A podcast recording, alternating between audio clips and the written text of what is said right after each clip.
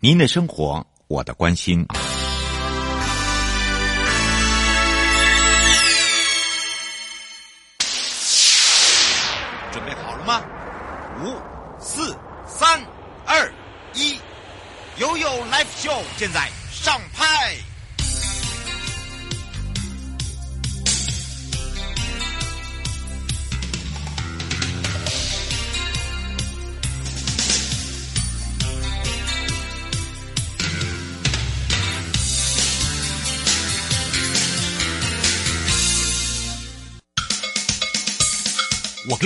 我跟你说，我跟你说，我跟你说，七嘴八舌讲清楚。迎接你我他，快乐平安行，七嘴八舌讲清楚，乐活街道。自在同行，悠悠美味与你同步，一起快乐行。好的，我是你的好朋友瑶瑶。当然呢，我们今天要带大家来到了，也就是呃非常特别的哦，我们要来去访问的是一位教授哦。那么说到了呢，在我们的内政部营建署哦，在推动所谓的道路养护管理暨人行环境无障碍考评计划里面，其实它有非常多的内涵。所以呢，在这些内涵中呢，其实幕后的推推手就是我们这些教授们。那么今天呢，陪伴大家的呢，也是开南大学国际物流与运输管理学系洪劲聪副教授之外，他也是社团法人中华铺面工程学会的常务理事。所以我们赶快了，让这个副教授来跟我们两岸三地的好朋友打个招呼，哈喽！哎，各位听众，大家好。是，当然呢，今天呢，百忙之中要邀请我们的副教授哦，一起来聊聊。说到了呢，这个道路养护管理暨人行环境无障碍的考评计划哦，这个里面有分很多的层次跟层，呃，这个层层的一些需要大家了解的，不管是在用路上面啦，在无障碍上面啦，在服务品质上面，包含了呃，在这个周道路的周边等等，我们是不是来请教一下副教授？对，嗯，有问题请问。是，那么说到了，一般来讲哦，针对了这个道路养护管理暨人行环境障碍考评计划里面哦，它里面包含了到底还有哪一些啊？我们是不是完整版的可以来让我们的听众朋友更了解？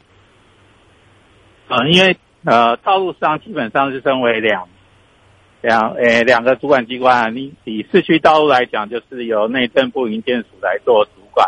嗯，好，那另外一个就是公路系统，就是由交通部来做管理哦。那这边营建署就是办理就是市区道路的养护管理及人行环境的无障碍考评。哦嗯，那当然，道路就是指的是市区道路。嗯，那市区道路里面才大多数会有人行道。嗯，好，所以这两个东西会放在一起去做考评。嗯，它主要就是依照就是市区道路。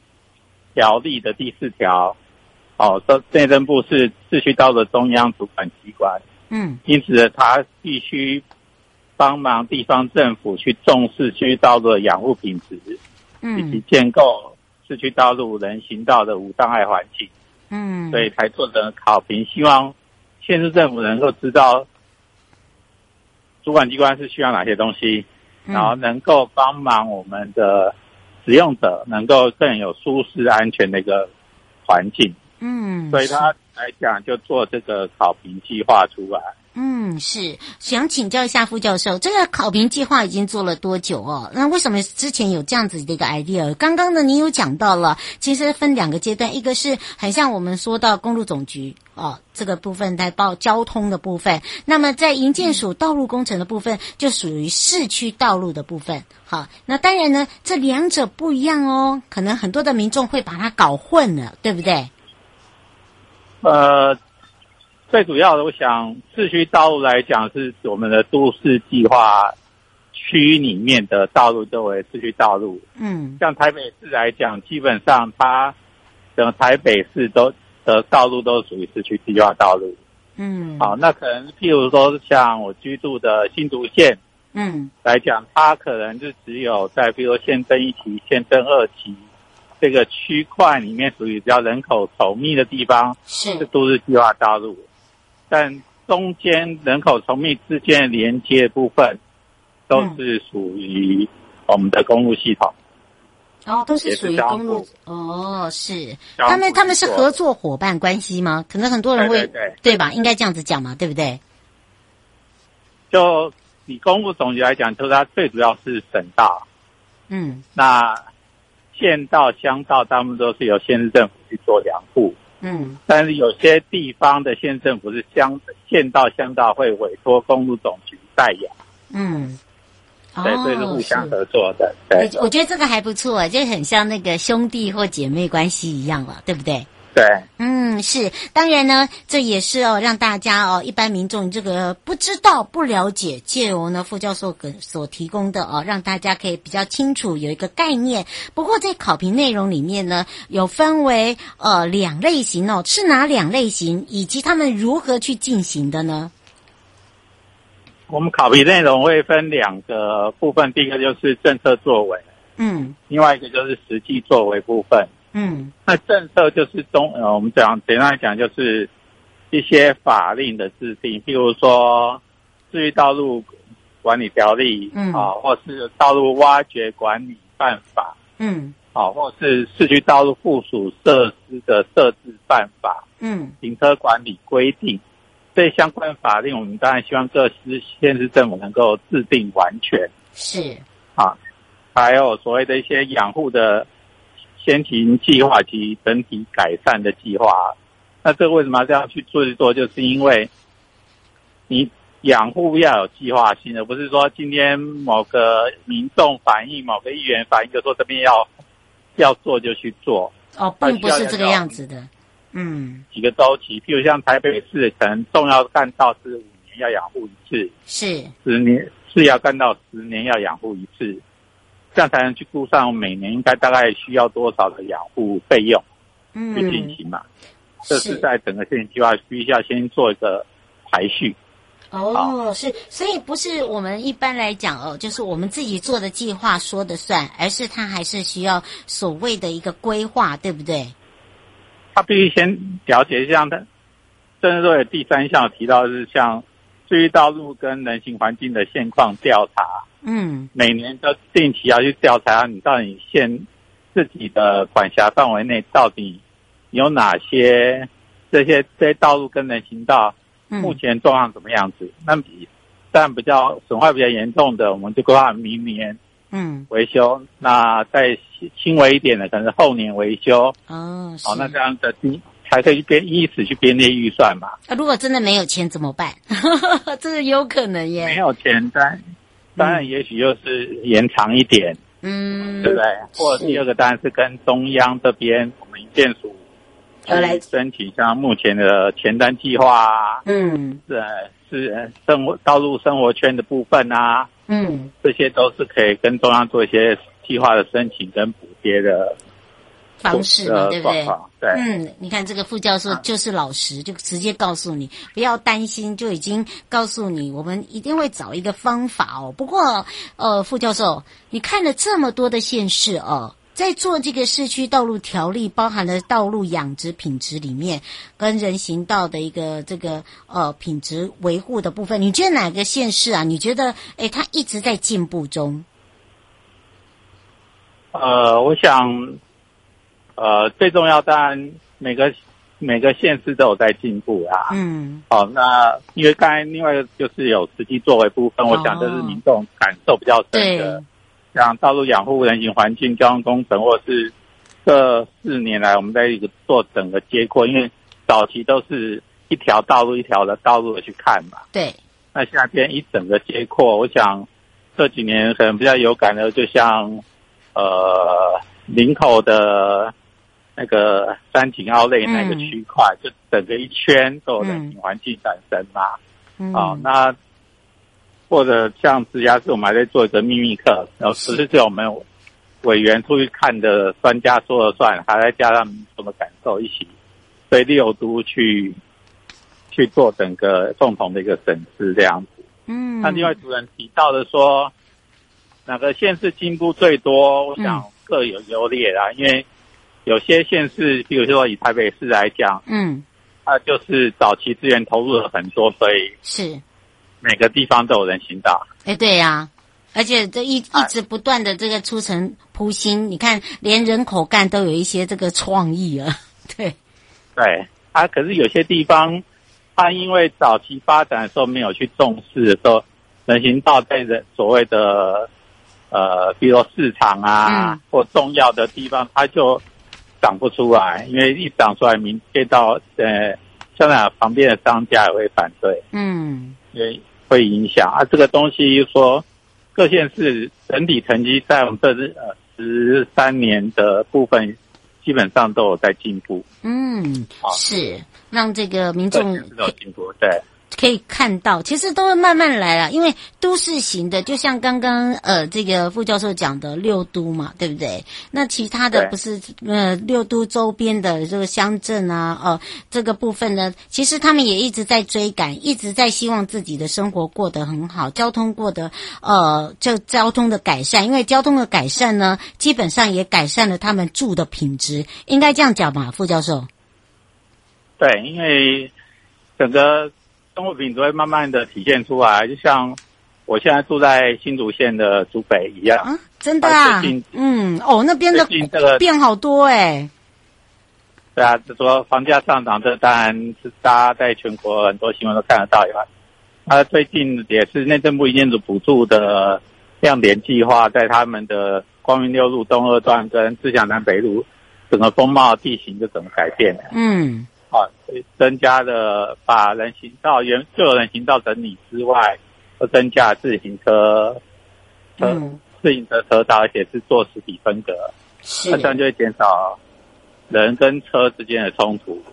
嗯，然后再增加的，主要干道增加的左转专用道出来。是，哦，这样子对整个行车来讲，相对讲直行车就很顺畅，不会到路口突然发现前面。车子突然不动，了要左转再转。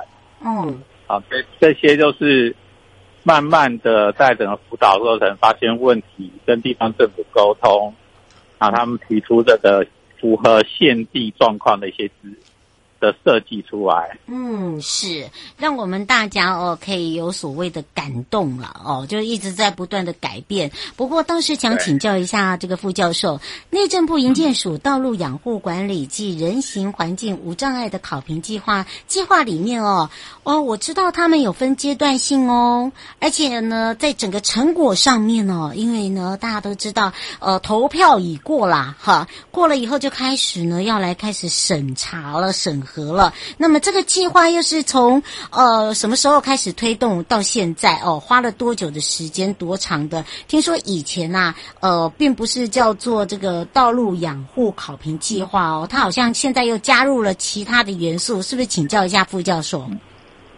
呃，我想就我所知来讲，大概像它以前分为两大块，一个就是道路养护考评，好，那这个是推动了蛮久的，嗯。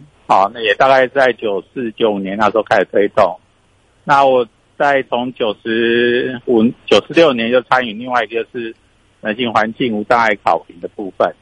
是。那他们这两句话后来就把它在一百零四年整合成一个计划。嗯。啊，就是道路跟人行道一起看。哦。要不然每每次都要动用非常多的专家学者在外面走动这样。嗯。哎，这是倒是真的耶，所以哦，这个以大家哦会发现哦，一直在改，一直在改变，人在改变，我们行的方面，行的方面也是一直在改变。那么当然也有看到了很多的这个不一样的阶阶段性的成果哦。那么听说这个成果也有分区分，是不是？成果当然区分，因为前面来讲，像我想第一个在。无障碍来讲，是我我参与最久的一个状况。嗯，早期刚开始就是有所谓的呃声声音障碍者权益保法的修改，所以我们里面不要说要保政府要保障民众行的一个基本需求嘛。嗯、是，所以在做的时候就考开始考虑这些声音障碍者的行的需求在哪里，让他们愿意能够走出门。嗯，这个是真的。你的人行道部分。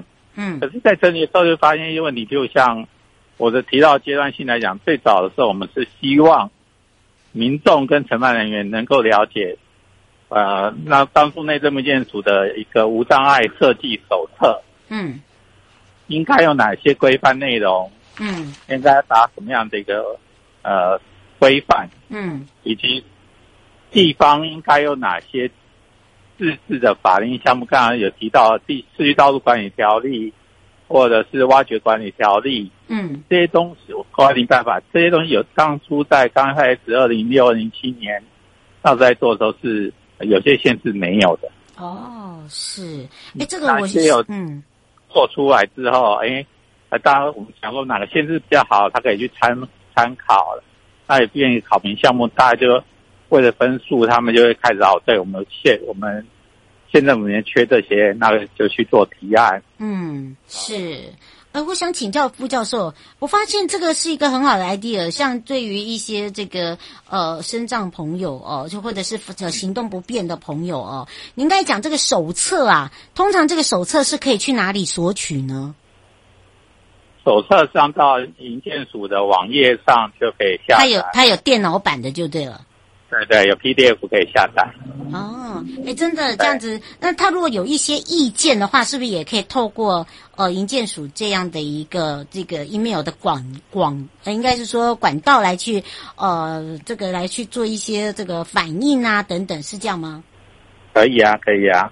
嗯，是，所以哦，刚刚这个副教授有讲到了，其实无障碍人行环境的设计规范哦，其实就是跟地方，呃，这里面包含了呃，怎么样来去让一些行的朋友哦更安全、更方便。我我相信这里面也有会有一些法规嘛，对不对？对，所以像行政法规，刚才讲设计的规范，嗯，啊，都都在这这里面慢慢的辅导。呃，各县政府慢慢的承办人去了解这些东西，甚至去成立这相关的一个法规。嗯，好，那有法才可以做事情嘛。真的，嗯，对。然后到第二阶段的时候，我们才开始好，那法法令都有了，但是需求部分，民众的需求，或是可能管理的一个细项，嗯，应该慢慢的再精进一点。所以我们在第二阶段就是。开始滚动的一个检讨修正，请他们对法令不是说定了一个，可能民国九十六年定的，到现在民国一百一十年了，连一个一个字都没有改，甚至也没有开过检讨会议来说，看这个法规里面有有没有问题？嗯，因为毕竟民众的需求在改变。嗯，是，呃，真的要要给这个副教授一个掌声一下哦。就是站的角度，并不是站在一个教教授的一个呃高度，而是站在一般的民众哦，他会怎么样想，以及他真的实际上如何去帮助我们的民众哦。所以今天的迎接你我他，快乐平安行，七嘴八舌讲清楚，乐活街道自在同行，陪伴大家。我们邀请的是开南大学国际物流与输运输管理学系洪劲聪副教授，也是同。同时，社团法人中华铺面工程学会，呃，常务理事，也要非常谢谢我们的副教授。我们还想要了解更多，所以我们就要下次空中见喽，拜拜，拜拜。完时候继续悠悠宝贝啊。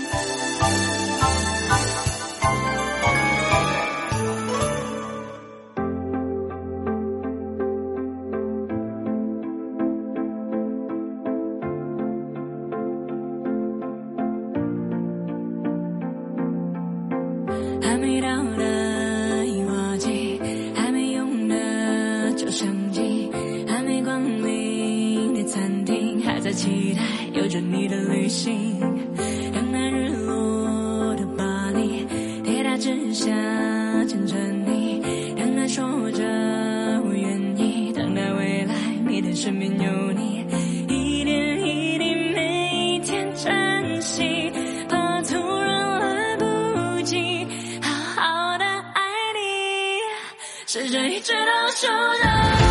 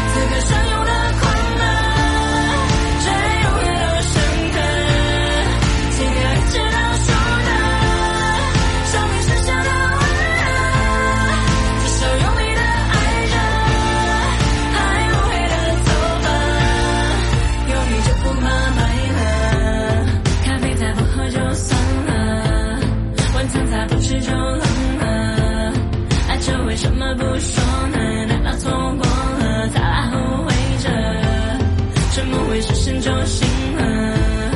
这心没看过就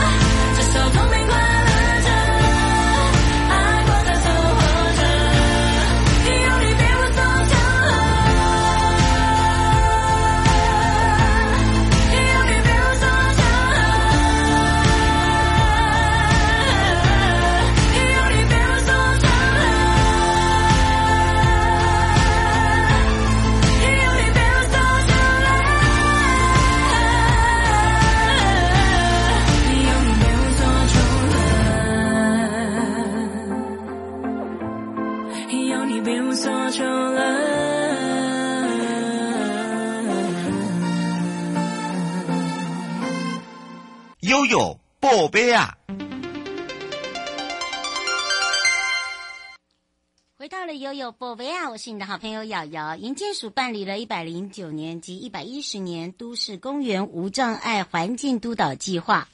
那么这个计划呢，经过了政策跟实务上的两项考评呢，由台北市以及桃园市并列特优的部分，而台中市以及台南市分别获得优等肯定。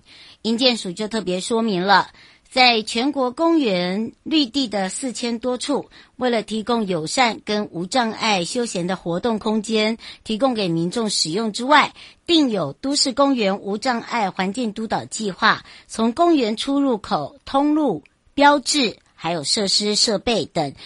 进行了非常多项的一个考评，那么也邀请了身心障碍者担任考评委员，共同参与全国实地抽查督导工作，来协助地方政府落实无障碍的一个环境清查以及我们的改善工作。那么也提升了公园绿地无障碍的环境品质之外，需要你我共同的来参与。而营建署也进一步说明，从一百零三年一直到现在。那么我们在全国超过了两百五十六处的公园，也指出常见的一些缺失，包含了譬如出入口的一个呃阻碍，或者是通路不平整，或者是坡度过陡，以及阶梯未设警示提醒，包含了儿童游戏场所设施安全的防护不足，还有无障碍厕所没有符合规范。以及未设地图或者是告示牌等等。那么，除了呢这些案例要求要改善，营建署网站呢也设有单一的通报出口，包含了最新的消息、业务的新讯，包含了都市公园绿地出入口阻碍通报。以及列管窗口，就是希望透过全民参与以及监督的工作，来提升国内公园绿地无障碍的环境整体品质。那么，也更强调了。台湾人口的一个结构改变，也迈入了高龄化的一个社会。考量不同的年龄层跟我们的族群日常生活对于公园绿地的一个休闲需求，那么也显现出无障碍的环境建制的重要性之外，目前呢，各地方政府还有所属的公园绿地管理单位，也将无障碍环境建制观念结合了相关的公共建设来逐步落实。另外呢，在营建会持续呢，会在技术面还有法规面上面来做滚动式的检讨跟精进，也让我们的民众享有无障碍跟友善的公共活动场域哦。还想要了解更多，迎接你我他，快乐平安行，七嘴八舌讲清楚，乐活街道自在同行。我们下次空中见喽，拜拜。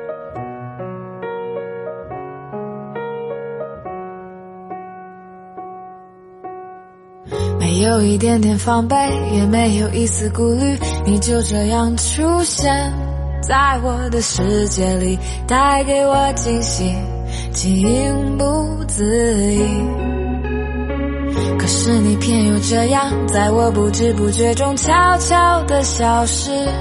从我的世界里没有音讯，剩下的只是回忆。你存在我深深的脑海里，我的梦里，我的心里，我的歌声里。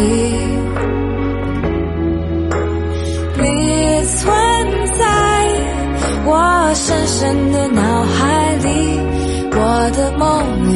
我的心里，我的歌声里，记得我们曾经肩并肩一起走过那段繁华巷口。尽管你我是陌生人，是过路人，但彼此还是感觉到了对方的一个眼神。一